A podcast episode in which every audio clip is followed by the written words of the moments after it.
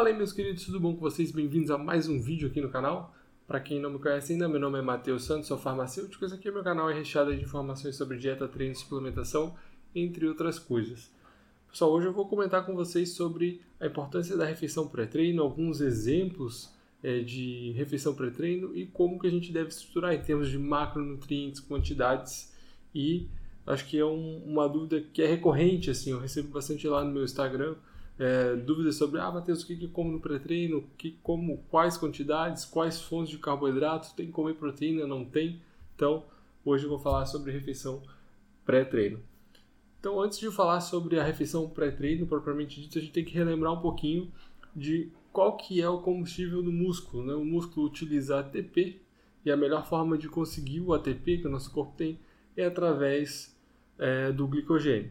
E o glicogênio está ligado diretamente ao carboidrato que a gente é, utiliza, que a gente come na nossa dieta, que a gente ingere.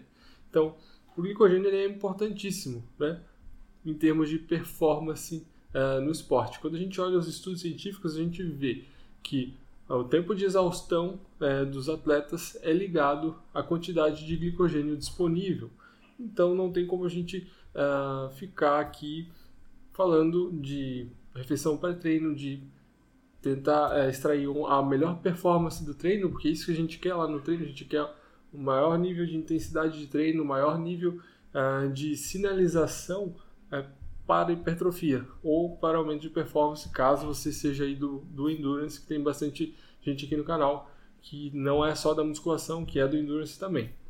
Então essa galera já é um pouco mais acostumada a comer bastante carboidrato para melhora de performance, mas tem muita gente aí que é carbofóbico que acha que isso não é importante uh, e acaba errando também no timing da refeição pré-treino. Acontece que é o seguinte, o nosso corpo para sintetizar, né, para armazenar o glicogênio, ele leva aí até 4 horas, né, um pouquinho mais, um pouquinho menos, uh, ah, para conseguir armazenar o glicogênio. E aí que está o grande segredo da refeição pré-treino, que ela não é tão pré-treino, tão em cima da hora, né? Muita gente, vejo gente comendo, sei lá, uma banana Passou a tarde toda sem comer, comeu uma banana antes de treinar e acha que aquilo ali é o correto. Comer 30 minutos, uma hora antes do treino, não dá tempo para o seu corpo sintetizar o glicogênio necessário para que você utilize como combustível, para que seu músculo utilize como combustível. Então, essa refeição pode ser feita até 4 horas antes. Então, para quem treina, por exemplo, às 7 da noite, as refeições mais importantes vão ser uh, o almoço, e aquele lanche da tarde, de 3, 4 horas da tarde, aquele lanche também vai ser bem importante na construção desse glicogênio para chegar no treino aí massacrando, comendo peso e conseguir essa intensidade, alta intensidade que a gente quer. Então, a gente já começa falando disso aí. Carboidrato é, no pré-treino é importantíssimo que você coma carboidrato para síntese de glicogênio. Quanto de carboidrato mais ou menos aí de 1 a 1,2 é, gramas de carboidrato por quilo. Isso, claro, vai depender do contexto da sua dieta. Se, tá, se você está num cut, numa, numa dieta de perda de gordura, talvez isso seja um pouquinho mais para baixo, visando a sua meta de carboidratos total. Mas, por exemplo, num cut, uma das refeições mais importantes vai ser a pré-treino, assim como é, a do bulk também. Provavelmente essa vai ser a refeição mais rica em carboidrato, ou as duas refeições mais ricas em carboidrato para que você consiga dividir bem esses macronutrientes. Então é imprescindível que a gente é, coma carboidratos. E que fontes de carboidratos a gente pode utilizar? Então tem uma pesquisa do Jorn, que é um pesquisador é, holandês, que eles descobriram lá na tese de doutorado deles, que eu vou deixar aqui na descrição, para caso quem tenha aí alguma uh, dúvida ou tem interesse em dar uma lida, que utilizar diferentes transportadores de glicose, é, você melhora a absorção e a utilização, né, a quantidade de, carboidrato oxidado é, por minuto.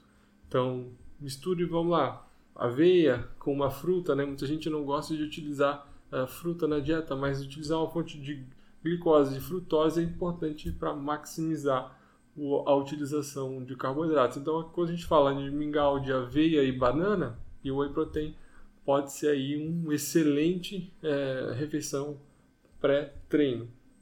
Então, coma carboidrato sem medo, misture fontes de carboidrato, principalmente uma fonte é, de, de carboidrato de amido ou uma fonte tipo aveia, junto com alguma fruta, é sempre uh, um acerto na refeição pré-treino. Agora, falando um pouquinho de proteínas, né, é importante sim ter uma fonte é, proteica na sua refeição pré-treino. Tem estudos que comprovam que 20 gramas de whey protein já são uh, capazes de ter um efeito anticatabólico durante até uh, durante todo o treinamento. Então, assim, para que você é, tenha sempre uma grande concentração de aminoácidos circulante, é interessante sim uh, incluir a proteína na sua refeição pré-treino. E tem outros estudos, um estudo de 2016, estudo bem novo, que conseguiu observar que esse pico de aminoácidos ficou uh, por até 4 horas de duração. Ou seja, se você consumiu uh, proteína na sua refeição pré-treino, você consegue, você não precisa, na verdade, sair correndo com uma coqueteleira tomando whey protein na academia. Você tem um tempo até chegar em casa, até elaborar uma refeição, comer sem nenhum problema, sem nenhum risco de catabolizar, de perder músculo, de não ter, uh, não aproveitar essa janela anabólica, né, que seria esse tempo, essas quatro horas onde o teu corpo está mais sensível ao consumo de aminoácidos. Então, é interessante sim jogar uma proteína para essa conservação uh, de, de, massa muscular, de uh, melhora de síntese proteica também.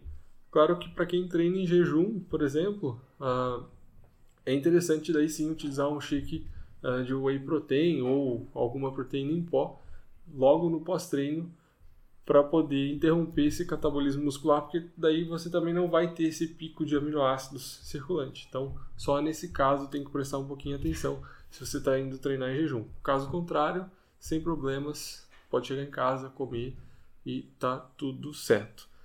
Falando um pouco mais de gorduras, né? São os três macros principais: carbo, proteína e gorduras. As gorduras elas não participam de um processo tão ativo na melhora de performance, aumento de síntese proteica assim. Então vai muito da sua preferência de dar um gosto um pouco a mais na sua refeição ou uh, para o seu gosto é, ou de acordo com o momento que você está na dieta. Por exemplo, se você está em cut e não quer gastar suas gorduras nessa refeição e deixar para uma refeição mais à noite, onde tu vai precisar de um perfil de, de saciedade maior e as gorduras elas é, ajudam com isso. O celular tocou aqui e ajudam com isso, então é mais fácil é, você guardar essas gorduras para uma outra refeição, um, pela sua preferência realmente, né? Colocar a sua preferência dentro da sua dieta, que é muito interessante. A dieta flexível ela traz muito isso, né, para que você pense nos seus macros, nas, sua, nas suas preferências, nas, nas, comidas que você gosta, respeitando aí todo o teu planejamento. Então, é, espero que eu tenha ajudado vocês a elucidar um pouquinho mais sobre essa refeição pré-treino que muita gente aí come é, muito antes, 30 minutos, 15 minutos antes, toma um shake, come uma banana aí que for e vai treinar quando na verdade você não está é, dando o que o seu corpo precisa para performar um treino é, mais intenso possível. Galera, fico por aqui. Um abraço para vocês. Não se esquece de se inscrever no canal, deixar seu like, deixar seu comentário. Um abraço, até a próxima semana.